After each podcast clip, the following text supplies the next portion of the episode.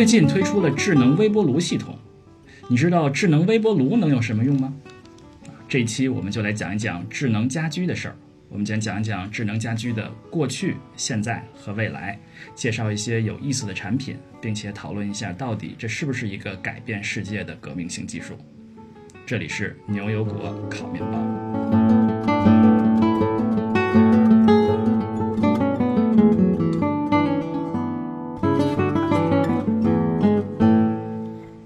我是 Cat。我是斯图亚特我是 Sean，啊，这期我们聊一聊智能家居。我知道 Cat 好像是智能家居的深度用户，是吧？对的，对的，我家里买了不少奇怪的东西，你能呃数一数大概有多少个？多少个啊？不知道，灯泡可能都有二十多个，就是飞利浦的 Hue 的智能灯泡有二十多个。听上去看你家住的是豪宅啊，能有二十多个灯泡放在不同地方，还是都是智能的？嗯，其实也不是说放在不同的地方，而是我买的很多灯具都刻意是买多灯头的。那么多灯头的话，我就可以分开的控制每一个灯头显示什么样的亮度、什么样的颜色。嗯啊，这就我应该是一个比较呃落后的人了，因为呃接触这东西比较晚，很多并且都是被动的啊，应该是在这个节目里可以作为一个很好的参照。不知道 Shine 的这些智能家居方面怎么样？像我是去年感恩节黑五的时候买了非常非常多的 Google Home，因为那时候相当于是呃 Google 和 Amazon 都在打打价格战，基本上是属于那种嗯。就二十九块钱卖你一个 Google Home，给你这二十五块钱的 gift card，、基本上都是属于十块钱买一打这种水平，所以我就基本上买了。我想一下哦，我们家智能音箱就是属于智能音箱类的产品，可能有七个，啊，就五个 Google Home，五个各种各种形态的 Google Home，、就是也有有是有屏幕的 Google Home Display，也有一个比较好音质的 Google Home 本身，还有一些非常白菜价的 Google Home Mini，、然后还有一个大的 Facebook 的 Portal 和一个小的 Facebook Pro。这个黑五就是像就是美国的双十一，相当于就是啊，前段时间有一些这个有一个这个。脱口秀节目就在说啊，黑五之后，我早早上醒来发现我的床上有一床的 Echo，就说明这个智能音箱是这些厂家在智能音箱是多么的撒钱，撒钱，这个希望大家多对多买这个智能音箱。为什么呢？我们后面也可以说一说嗯啊。呃，这个呃，可能呃很多人对智能音箱这个了解不多的朋友，我们可以每个人说一说，来使用最多的智能产品是什么，或智能设备是什么，在家里。要谁先开始？凯天开始。好，我来讲讲吧。其实我用的最多的就是喊我们家的 Alexa 把灯关掉。二十个灯一起关吗？还是可以的灯光秀？OK，是这样子的，睡觉的时候通常就已经在卧室了，就 Alexa turn off the bedroom，对吧？他就把卧室的所有灯关掉。然后早上有时候出门去，我们一起出去的时候，就会说 Alexa turn off all Hue lights，他就会把所有飞利浦 Hue 的灯泡全部都关掉啊。虽然我是设置了就是 geofence，理论上只要我的人离开我们家一定距离了。家里的所有的智能灯泡都会被关掉，但还是习惯了，就是出门的时候就直接叫 Alexa 把所有的灯都关掉。嗯，确实很确实很有用啊。上次用的最多的智能设备是什么？嗯，像我用的最多的就是智能音箱，但是我做的事情其实就是很多小事情。听它听听音乐是吧？嗯，就听音乐的话是这样，就比如说，比如说我脑海中有一个具体的歌要听的时候，可能还会是打开手机去找一下。然后尤其是很多时候语音助手，因为毕竟还不是一个那么完美的技术，有时候跟他说一些关键词，他可能会听错。嗯，但是更多时候我会用智能音箱，比如说我现在在在打扫房间，我就说我只需要一些环境音，随便放一些歌就好。那时候就让他嗯 play some music 就好，或者 play 一个 play jazz music。嗯，然后除此之外的话，像嗯像 Cat 一样开关灯，但是我们家可能没有这样 Cat 这么大，没有二十个灯泡。其实主要是因为我做了，我是比较喜欢收集一些模型什么，所以就买了一个呃像展示柜，有很多就放了很多灯，所以有的时候朋友来的时候需要炫耀一下，就可能让他去开开一下这个灯。平时也不是特别经常做的这样一件事情。还有就是设置闹钟，因为像我像我生活不是很规律嘛，所以说。很少有说，嗯、今天一定知道是哪一什么时候睡觉，那么明天设置个几点钟闹钟起来就好。更多时候是说，我看我什么时候入睡，然后再再设置明天的闹钟。它是智能的吗？智能的它不是智能的，就是基本上是晚上我躺在床上的时候跟他说一句话，说啊我要睡觉了，大概明天几点钟叫醒我，嗯就这种情况。啊，这个确实是非常实用的一个功能啊。还有一个最近我在开始用的一个功能，比如说，呃，有很多订阅服务嘛，它可能为了要勾引你去订阅它，它跟你说啊，头一个月然后免费，或者头一个月价钱很很便宜，但是很多人就会忘记忘记取消掉那个订阅，然后就被他就是计划控就赚这个钱嘛。然后所以基本上现在我每次开启订阅服务的时候，都会跟隔壁的智能助手说，嗯，过三十天之后提醒提醒我啊！哎，说到这个闹钟，我记得有一个智能设备的卖点，还是智能智能电灯，好像卖点是你可以你可以可以可以早上起起起了床之后就拿灯照你。这个但那个其实不需要智能吧？那个只要你设置把这个灯对准你就好了。呃，但是你早上要那个起起起起到床的时候，啪嗯哼照到你。嗯，我想了一下这个问题啊，我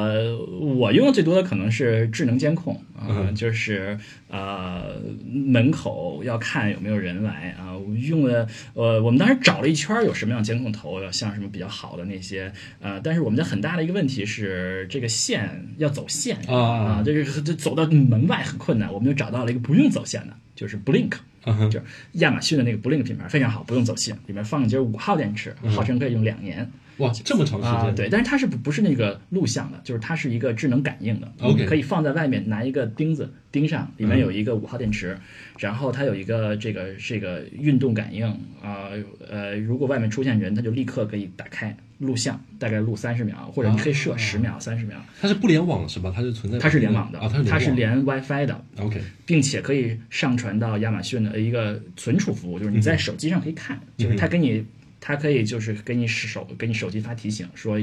有检测到动静了，然后你可以打开看到上面的视频，十秒嗯。或者三十秒看到发生了什么。啊，这是用的比较多的，就是呃，有时候哎打开看，哎啊，老婆回家了，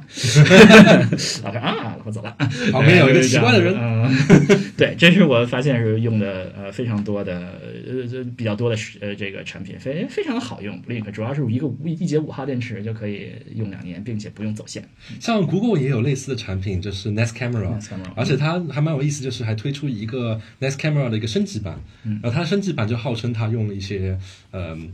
人工智能的技术，其实还蛮简单的，就是说它会做脸部识别，嗯，然后它只有在脸部识别识别出陌生人的情况下，才会给你发通知。哦，这样的话，因为像我自己是有 nice Camera，我看不到我的老婆了。呃，你呃应该也是可以设置说这个是一个特特别重要的人，嗯他每次来的时候都给发给我通知。但是像我自己有个 Nest Camera，像我的问题是因为我有室友，所以平时嗯、呃通通知提醒就特别频繁。就可能他们下个楼干个什么事情，拿个水杯来给你弹个通知，或者干什么事情的时候又来弹个通知，这样的话久而久之你会觉得啊太烦了，我就不去看他了。啊，但但是它那个升级版之后，就是说你可以确保说，哎，只有真的是有什么陌生人在那边走动的时候，嗯你才会被通知到。还挺重要。你可以在提醒上写：“哎，你的老婆到家了，陌生人到家了。”非你老常有用婆和陌生人到家，哦，一说起这个这人脸识别，突然想扯到题外话呀。说现在这个好像是欧洲吧，一个趋势是做这个超市。无人超市，他们无人超超市是什么呀？就不能叫无人超市了，这智能超市啊，无服务员超市。呃，这个就是呃，所有都是靠摄像头，你进来之后，他看到你是谁，你拿了什么，拿了什么，走人，他就会说啊你是谁，拿了什么东西，自动结账，在你的这你的那个上面扣钱。这其实国内也有很多在做这个东西，但后来好像那些项目都没有特别成功吧？嗯，好像我不清楚具体原因是什么。我之前在西雅图去体验了一次 Amazon Go 嗯。的那个商店，就是你所说的，完全是只有摄像头，它有一两个就相当于助手一样的人在里面，就是解答你的提问。嗯。啊，然后呢，当时我女朋友还去提问了，就说为什么我拿起来东西不会实时的在我的手机 app 里面说我这个东西在购物车里，为什么把它放回去了，不能实时的显示这个东西从购物车里出来了？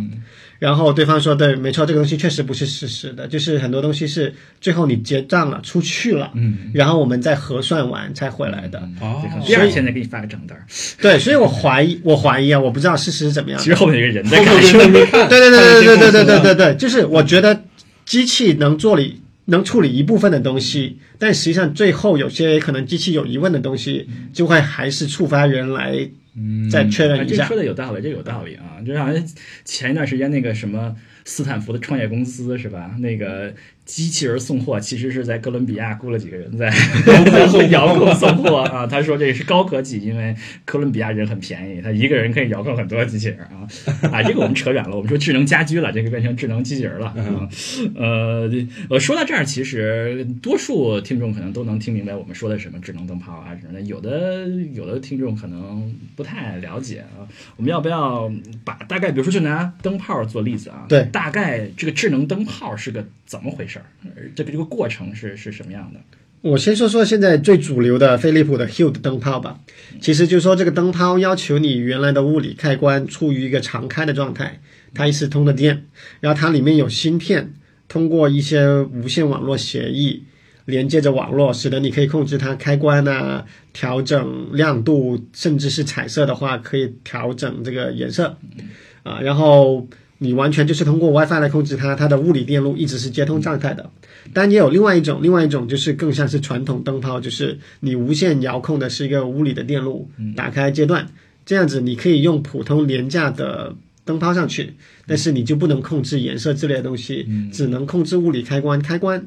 甚至是高级一点点的，就是你的灯泡支持调亮度，对吧？美国有很多支持 dimmer 的灯泡，就是你可以通过一个电阻来控制它的亮度。那么那些无线控制的开关可以控制亮度，但最终还是控制不了颜色的。所以，所以，所以，所以这个说了灯泡本身啊，灯泡本身里面有一个相当于是一个小电脑，可以连无线网，然后其实也不能算是小电脑，它就是一个 WiFi 芯片加上一个连接到控制控制的东西上面去。但是在控制端那边你是怎么控制它呢？控制端呢，好了，那就要看它用的是什么协议了。你刚刚说到，虽然说到了这个 WiFi 是其中一种，对吧？也有是用 Zigbee 这种的 peer to peer 的 mesh network 的。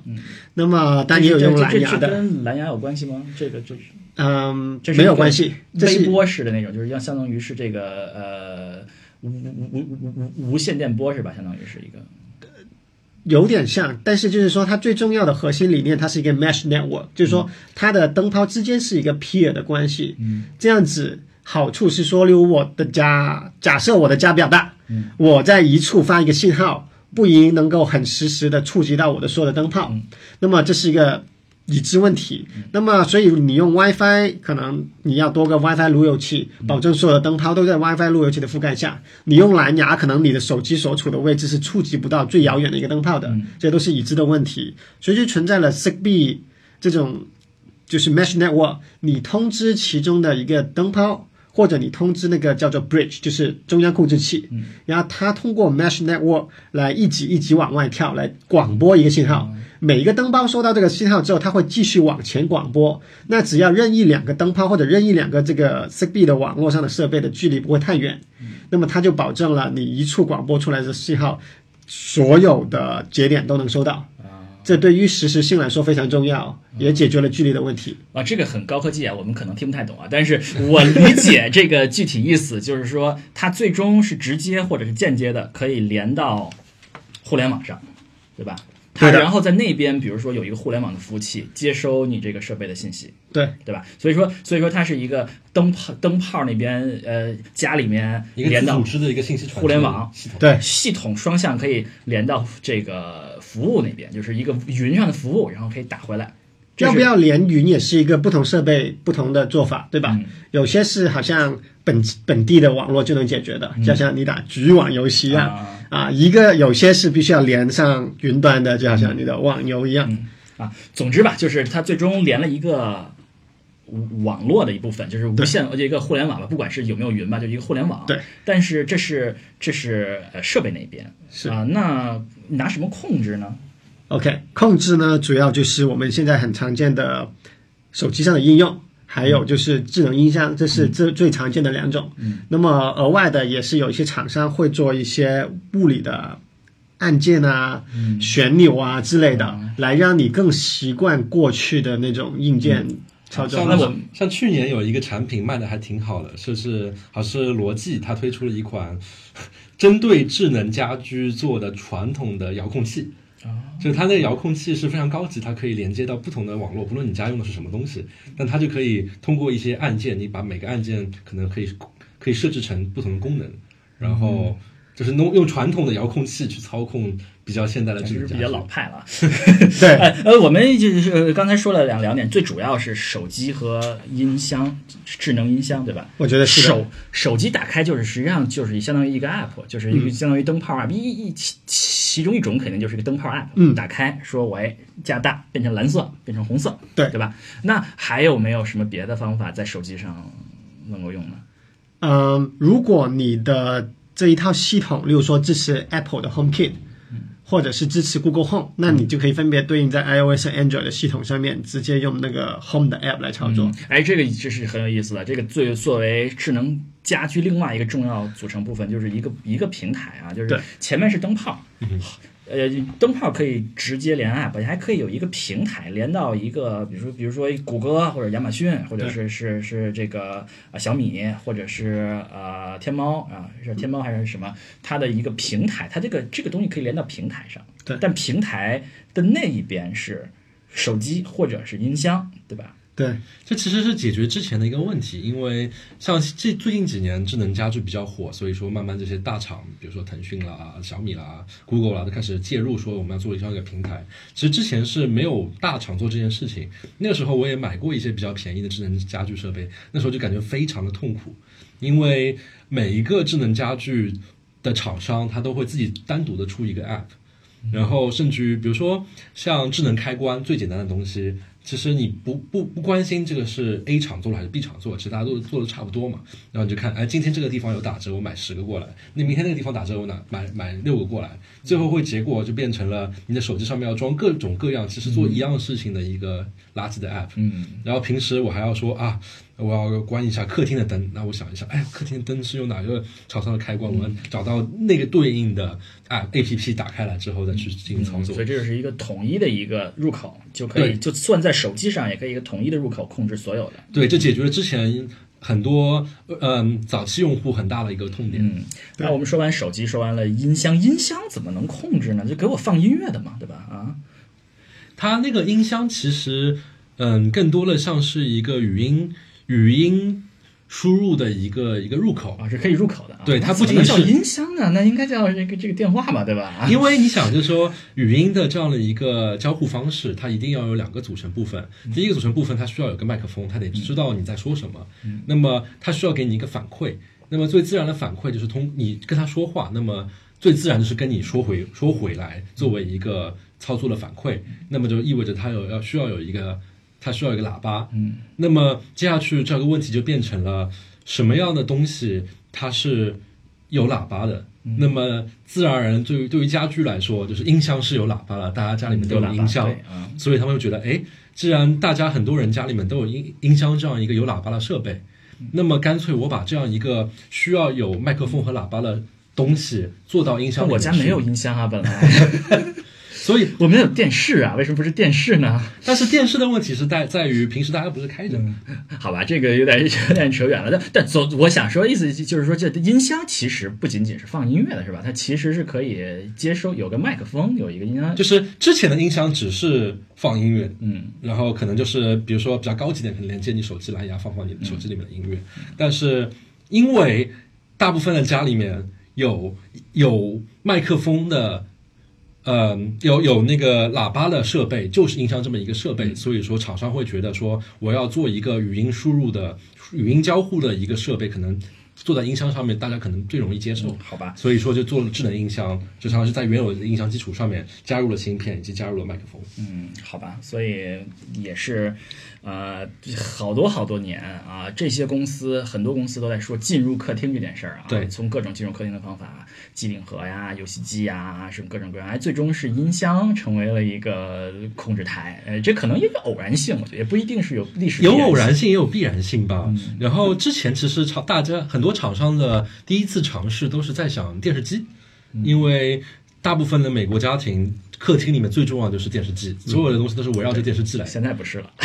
现在可能还是 嗯，只不过有个机顶盒是吧？对，然后所以做了很多的智能电视机的设备，但是电视机有一个问题，它的问题是电视机很贵。嗯。就是每个人家里面都希望自己买一个非常好的电视机，对。然后这个这个嗯图像质量要够高，要是四 K，对，但是这样的话会导致说，嗯，产品迭代起来会很慢，嗯，并且可能一个家里面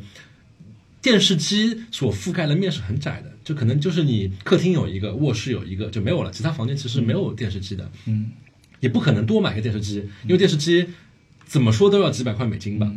但是。智能音箱就不一样，因为智能音箱它说白了就是一个喇叭，当然有好的喇叭，有差的喇叭，所以音箱的价格的差距会很大。但是问题是，对于普通人来说，如果你作为一个差的喇叭放在那个房间里面，其实也没差，就是可能买一个差的，就是差的音箱，也就几十块钱放那边也无所谓。哎，亚马逊最近推出了一个比音箱还要差的一个音箱，对吧？就是 Echo，就是 Echo 和 比比比 i 比 Echo Dot 还要差的一个是吧？那个那个叫什么？就差到插哦箱，input 上那个啊 input 对吧？input，呃，那个就是相当于就是就纯不能放音，就没有办法放音乐了，基本上就是对对对 就听你说话了啊。然后所以说，嗯、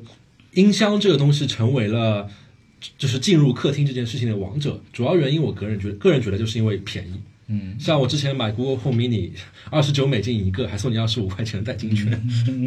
嗯，好，这个我们这个整个把流程，把这个呃智能家居的一个现代智能智能家居的啊，就当代智能家居的一个呃经典的模式说了，一个设备连互联网是一直在连着互联网，然后连着一个平台，连着一个智能平台，然后智能平台那边连手机或者音箱，这是一个这是一个模式啊，几乎所有的大部分的智能设备都是跟这个模式来的。所以对现在所说的智能家居，基本上就是跟这个模式能进这个模式的，就叫智能家居。对，基本上你说，呃，这智能音响吧，它虽然是控制设备，它也是智能家居。嗯然后你说 WiFi 的开关，但凡提到的时候，也会觉得它就是智能家居的一部分。嗯，就但凡能进入到这个体系的，都可以叫智能家居。但其其实其实其实，呃这个这个体系有是不是更智能，这是很值得商量的问题。比如说我家的那个智能感应的灯，我觉得它比那个控制灯更智能。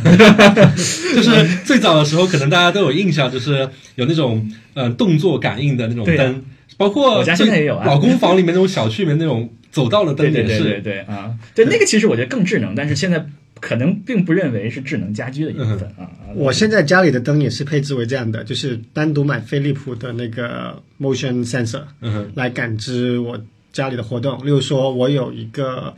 motion sensor 是对着我的洗手间的，嗯，那我晚上起来去洗洗手间的时候，它就会自动打亮对应的灯。然后那这个功能上来说，跟我之前淘宝买的那个 最简最简单的，稍微震动一下就亮灯的，其实达到效果也是一样的。对对对对对，其实我想要做更复杂的编程，就例如说，呃，你震动了之后，你能够延时多久？啊如果之后又发生什么事情，又又做怎么样的处理？但我还没有时间去做你要编程。你要在家做什么？深夜的时候，嗯例如最简单的有一个需求是说，那大家很常见的是，例如说两组开关控制同一个灯，对吧？任何一个打开了，就好像楼梯灯一样，对吧？有时候我需要的是多个 sensor 控制同一组灯，就说任何一个 sensor 感觉到有活动了，它都会继续延缓这个灯的关灯时间就。好像是那个传传火把一样，啪啪啪啪啪啪啪，给你全打开。怎么看上去像是恐怖片的场景？你刚刚说是啪啪啪全亮开来，到时候等你走过就一个一个的关对对对关对对是这样子的。对，哎，我们说到灯泡，刚才这个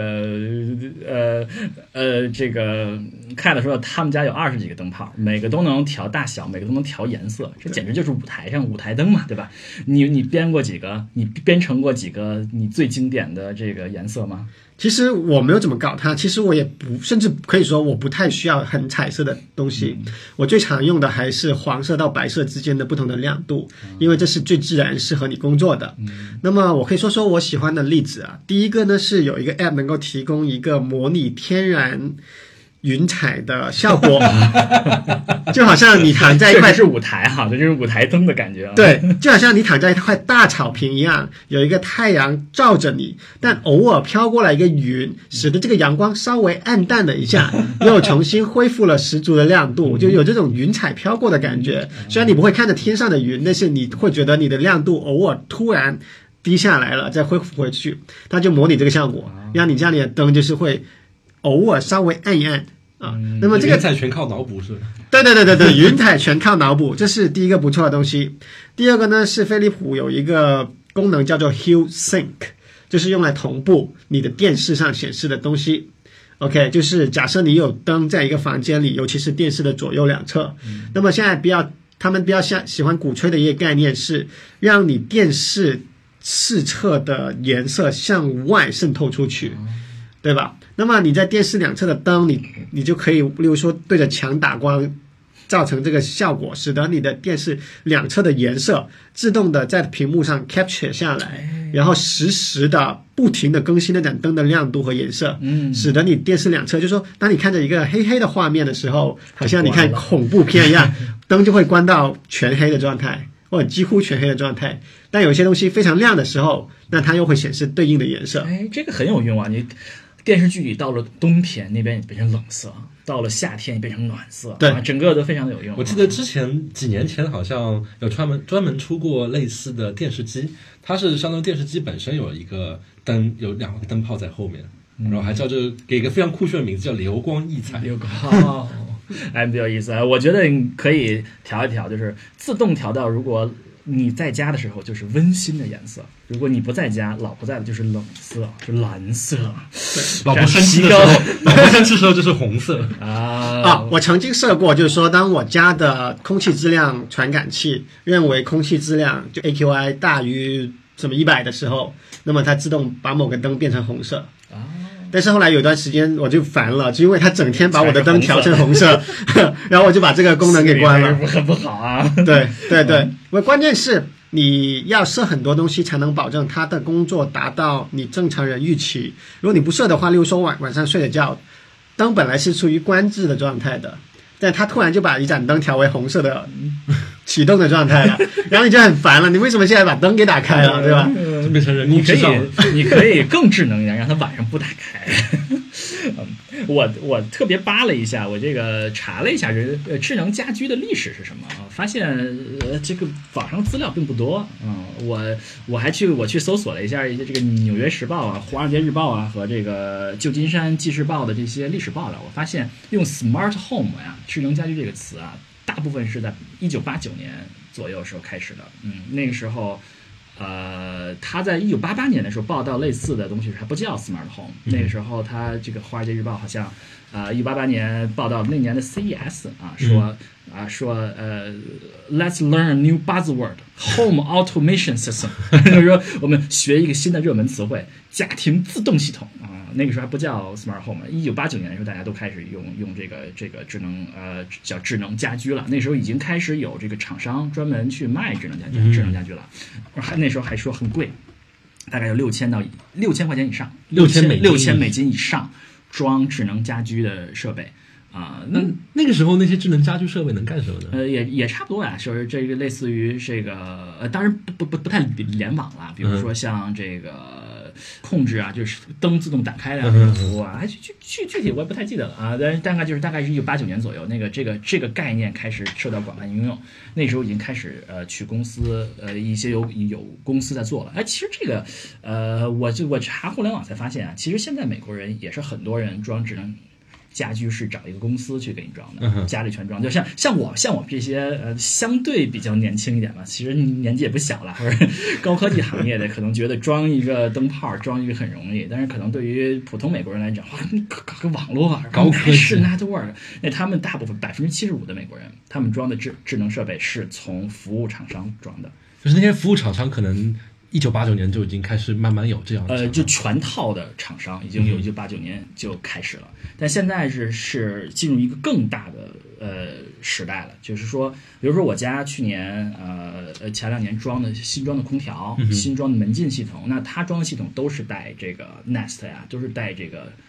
智能系统的，就是所有的服务厂商，就是很多人可能家里都就是就是我没有想装我就装了一个，因为我要换一个暖气，比如说换一个空调，这是并且现在已经进入了一个更大的，就是有传统的这个全套智能家居的公司，有这种就是单独装一个服务的公司，并且现在还有新的市场的这个就是直接是进入者，消费消费面对消费者就是像 Google 或对。Amazon 也有也开始有这样的服务，它也开始做一个哦，他也开始做就是你跟他联系，他给你做一个全解决方案，全套解决方案。然后像像 Best Buy 就美国的这个大的这个苏宁电器啊，对对对，苏宁对对对，他也开始在在在做。你可以去这些呃，是就是这些店、电器店，甚至是家居店，就是呃，一它都有这样的服务。嗯哼所以说，呃，哎，怎么扯了这么远？就是说发端到发端到一九八九年的时候，就开始有供。那个时候你要装，还必须得找。现在可能要我们这些自己买个灯泡装上，那个时候必须得找那个，那时候就已经开始了。那时候说，一九八九年大概有一万个家庭开始装，这是大概啊真的是早期的土豪，高科技 高科技土豪。对对对对对，要花一个房房价百分之一的价格去装一个哦一个价格，呃，其实现在你算起来价格也挺贵的啊。是挺贵的。嗯，对啊，然后呢，这个这个这个词一直发酵发酵发酵，一直到一九九九年左右，成为了一个很大的热门词汇。那时候以微软和 IBM 为首的呃公司在力推这个概念。你在 YouTube 上还能还能搜到一个视频，如果在 YouTube 上 Microsoft Smart Home 还能嗯搜到它一个一九九九年的一个是是鲍默尔在那边做做哦，不 sales 不是不是，是那个 sales 是一个好像是一个主持人还是什么的，后面放一个那个都。这都不是液晶屏的那个屏幕，在那个电视里闪闪闪闪闪的那个，嗯 在那说啊，啊，其实说的那个说的说未来是什么样子，他们的他们的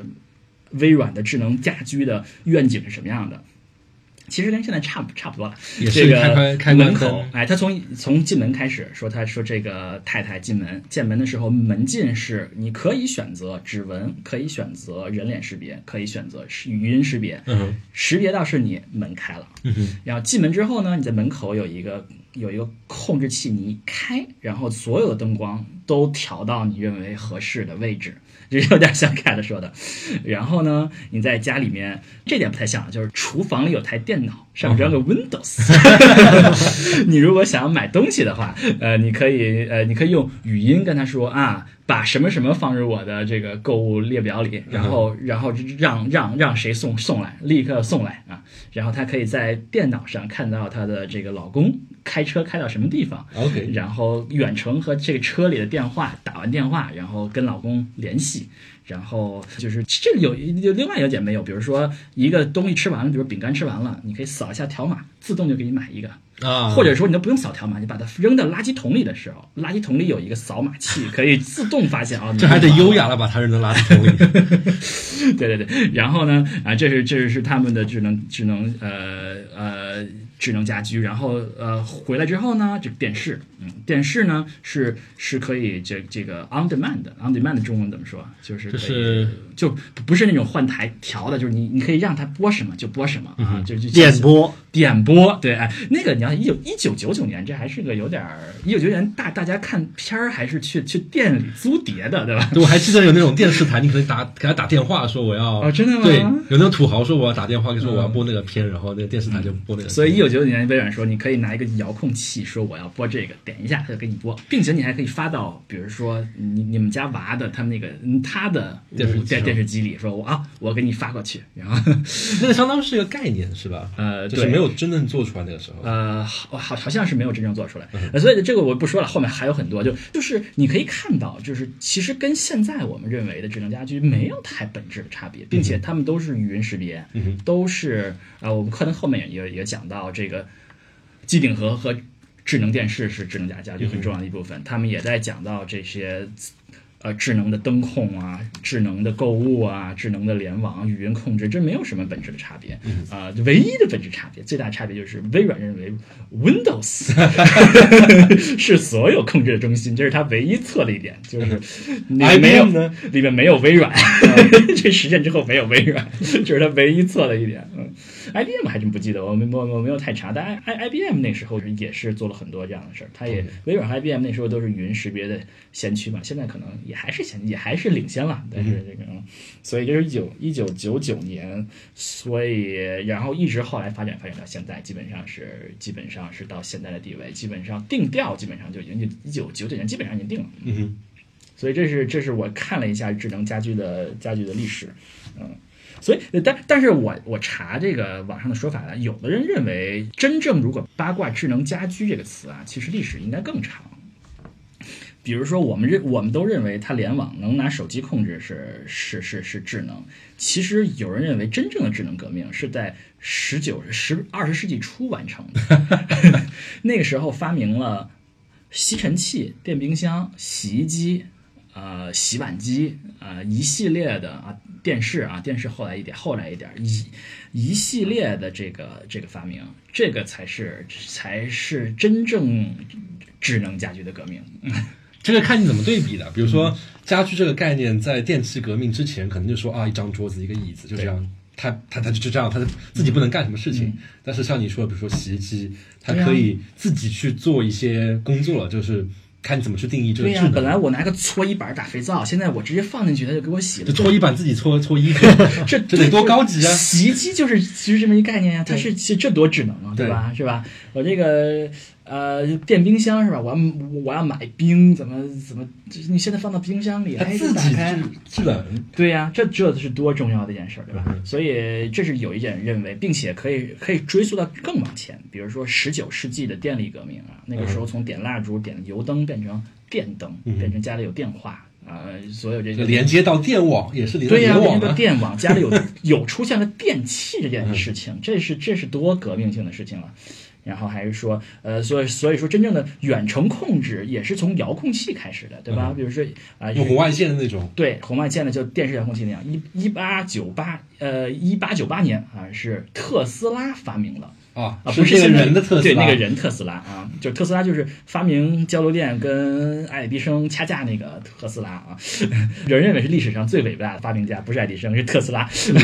特斯拉啊，一九一八九八年发明了遥控器，所以这就这个我们简单的说啊，有点枯燥了，而且是智能家居的历史，我这个有点节有一点癖好啊，看看历史啊，就是呃，你如果放在更长的历史来看，是从电力革命。到远程控制，到这些智能的家居，呃，不能叫智能了，这些呃能够替你干事情的这些电器，一直到呃六七十年代开始一些动通信设备的一些研发、一些协议，一直到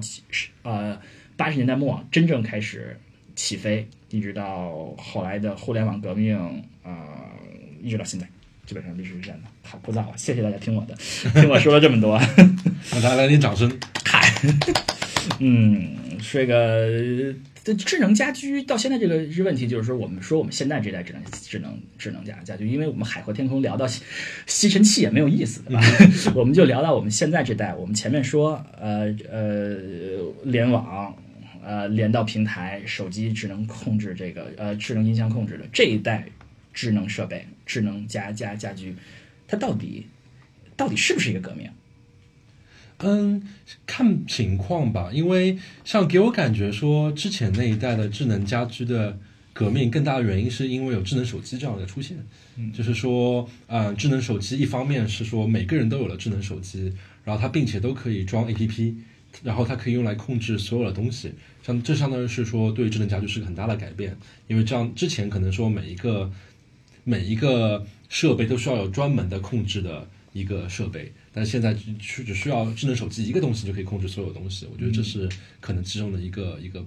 不同之处。所以，所以说，呃，上的观点是确实很重要的，因为手机可以一个手机控制中心可以控制所有的东西。像我个人的话，其实认为有更为重要的还是语音语音交互这样一个呃技术的成熟，给智能家居带来非常大的变化。我对语音技术，我我持一个不太不太相同的观点啊。我对于语音技术的呃这个语音控制，就是语音识别来控制技术，我认为它是一个它是一个很有用的东西，呃，很不错。但是它不到根本性改变我们生活的程度。就拿我个人来说吧，像我之前其实智能家居设备，因为也是一个科技宅嘛，有时候会买来玩一玩，但是也就是也就是停留于此，可能就是。买来玩一玩，然后就放在那边，再也不用了。真正的对我来说，一个决定性的改变就是我开始因为特别便宜，所以买了一些智能音箱。从此之后，我突然发觉那些智能设备反而对我有用了。因为比如说像这些智能开关或者智能灯泡，像我之前的一个困惑就在于，我之前开关一个灯是怎么做的？我可能起身，我跑到那边开关那边去把它按下去。然后再回去这样的一个操作，挺繁琐了吧？是要跑跑路是吧？还得你把周现在干的事情放到一边，你跑过去把它打开来。那么，但是问题是，现在把这件事情变成了手机，同样还是挺繁琐的一件事情。就是我还是要停止我现在在做的事情，我把我手机掏出来，可能我手机都不在我身边，但是我把手机夹持在身边，把手机掏出来，解锁，点开那个 app，等那个 app loading 完之后，把那个相对应的按钮按下去，还是挺麻烦的。顶多是可能我之前走一走要花二十秒时间，现在我解锁个手机，按按 A P P，可能花十秒钟时间。对对我来说是没有区别的，嗯，都是一个需要打断我现在做的事情去去做这样的事情。但是语音助手不一样，就是语音助手是什么样的不一样呢？因为给语音交互不需要打断我现在在做的一件事情。就比如说我可能现在在走向厨房的过程中，我就不需要停下我的脚步。我就自然而然跟 Google 说：“嘿，Google，把那个灯开开来。”我部分同意这个观点。我觉得，因为我第一次意识到，我一直对于语音控制这件事情，我认为非常不重要的。我第一次认为语音控制是重要的一件事情，是那个时候就是抱娃，给给给娃喂奶啊，没有手啊，这个手抱着娃，那个手抱着奶瓶，完全没有手，只要动一下，这个后果不堪设想。我突然觉得，我这时候还有嘴，这是非常重要的一件事情。这是我第一次意识到，好像哎，语音还是很有重要的事情啊。不过我同意你说。的观点就是说，它对于很多人来说，对于很多场景来说，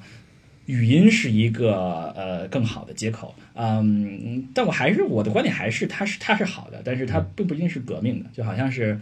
啊，一九七十年代的时候，那个时候开始电视遥控器开始流行的时候，对。有的人认为，就是这是多么愚蠢的发明，因为有谁懒到从沙发上走起来到前面换条台都懒得做，呃，但事实证明人们就是这么懒，事实证明遥控器就是很受欢迎，所以我觉得你说的很对，可能是有可能越来越多的人开始用语音控制，但是它有没有解决一个很重要的问题？我觉得它可能未必解决了很重要的一个问题。它，我觉得它更多的还是使得这个东西的易用性和它的。嗯，干扰性就是你要停下来，现在做事情去操控它这件事情变到一个非常低的水平。这样的话，使得很多本来你可能就是因为它麻烦不会去做的事情，现在就会去做了。像包括比如说像我们我之前提到，我们家会有一些展示一些收藏品的一个橱柜，就是扪心自问说，如果没有这一套语音识别系统的话，可能一年之中我这个柜子的灯都不会开一次，因为觉得太麻烦了，这个何必呢？但是因为语音助手的存在，它变得非常的简单，而且我不需要有任何设备的依靠，因为我客厅就放了一个智能音响，所以我就不需要带手机，我可以在任何状态下面，如果我要让它开，我只要说一句话就好了。嗯嗯，这使得这件事情变得极其的容易，并且所有场景下都变得非常容易。Cat 认为这是一个嗯，智能家居是是不是会成为我们生活中很重要的一部分？我觉得会变得越来越重要吧，但是天花板在哪里？天花板有多高？这是个很不确定的事情。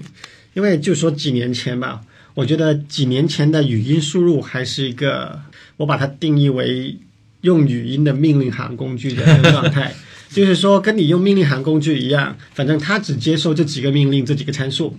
你就只能用这几个命令，叫像我家叫它灯开关调亮度，对吧？然后音箱可以调音量，但是你已经知道这些命令，你也已经知道他们能接受什么参数，你就叫，是方便很多。你不需要掏手机出来，尤其是你准备睡觉的时候，你肯定不想去找找你的手机在哪里啊。然后呃，或者是留在厨房，就很多研究表明，厨房是。很多很多家庭放一 echo 啊什么的地方，就因为大家在厨房干活的时候是没有手做任何事情的，都希望通过喊来解决。而且带屏幕的话，还可以看看别人的煮饭的视频，来一边跟着做啊。所以以前只是解决这个问题，现在我觉得开始慢慢变得越来越好了吧。就是说，他能够理解更复杂的命令啦，然后有歧义的时候，他会问你。比如说，我要叫 Alexa turn on 某个东西。他没有听清楚，或者说他认为你叫的这个东西不存在，或你叫的这个东西存在多个相似的命名，他不知道你在叫哪一个，那么他就会通过对话的形式来问你啊。就对我来说，感觉现在语音技术的进步，另一点在于它对于你的容错性变得更好。像之前的话，就像开始说，你相当于是命令行这样，比如说你说错一句话，你就没办法，你就只能等它反应完之后再继续重新试。像有些时候会说啊，我可能说错了。就是啊 fuck，然后再重新说了一个正确的命令，它可以处理这样的情况。这点我觉得 Cat 和善都认为语音识别技术，就是它的语音是这个技术的革命性的进展啊。这点我持不同看法。我认为过去、现在、将来，手机都会是比呃语音识别更重要的呃接口啊。是有一些地方呃语音识别会更方便，但是在手机有它呃更多的优势。啊、首先有些应用它就必须在手机上用，比如说你的视频监控啊这些事情，或者说你能看到图表啊、报表啊这些，你就必须在手机上做。其次是你有地理的呃限制，如果比如说我离开家五分钟之后，我发现我门忘关了，那我可以在手机上打开，我不可能喊到我们家里去，对吧？所以现在这是解决问题。第一，啊、你要看摄像头，现在已经不是必须要在手机上看了，你可以对着一个 Echo Show 说 “Show my living room”，就现在语音，然后它会能够把你 living room 的，例如说你的 Nest Cam 直接显示在 Echo Show 的屏幕上面，嗯那你就可以在另一个房间看着你的起居室的摄像头看到什么。嗯然后第二个呢是有一个很鸡肋的设备，我买了，但是确实能用，叫做 Echo Auto，就是装在你车上的 Echo。它本质上其实它不像一个全能的 Echo 一样，它自己有很好的处理能力。你可以认为它本质上就是一个你手机的蓝牙外置麦克风和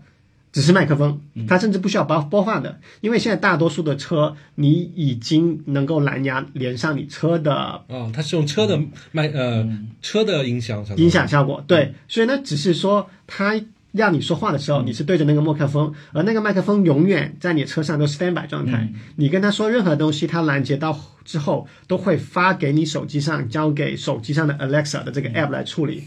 然后 Alexa app 处理完了之后，再拦截。例如说你现在正在听歌或者听电子书，对吧？他就把这个先 pause 了，然后再把答案或者要做的事情告诉你。嗯，这还是手机啊。对，本质上还是手机，但是你不需要操纵它。嗯嗯所以手机和语音，当然这个说法也有道理，就是它并不是一个矛盾的，手机也可以用语音操作。就包括像 Google Home，它它 Home Assistant 它有手机端的 APP。嗯，然后像我觉得现在的原因是因为，嗯、电子产品太便宜了。所以，因为比如说回到刚才在家里面这样一个状态，照理来说，你可以说啊，我可可能我手机可以到处带着走嘛，我可以说我把手机带到厨房里面去，放在那边，它本质上我也不需要有个智能音箱嘛，那个毕竟智能音箱做的事情手机都能做。但是现在情况就是因为电子设备太便宜了，包括厂商有很多补贴，所以让你觉得我多花个十块钱在厨房那边放一个智能音箱，这样的话，万一我没有带手机，或者万一我手机在做其他的事情在充电，那么我到了这个厨房还是可以做一些事情。好吧，好吧，这个争论我们可以，所以呃，上和 Cat 的观点是认为是语音识别技术使得使得这个是会成为一个很重要的呃革命，在未来发发生啊。我的观点是让这些设备联网，能够在终端控制这件事情，比语音识别要重要多。我觉得就算没有语音设备，它的大部分收益依然是可以得到的啊。这当然，我们听众可以有他自自己的观点。这次我们聊智能家居就先聊到这里，接下来我们还有更多的内容，下次奉上啊、感谢大家收听这一期的牛油果烤面包节目，请大家记得点订阅按钮，保证不会错过下一次的节目。谢谢大家的收听，好，我们后会有期。下次再见。拜拜。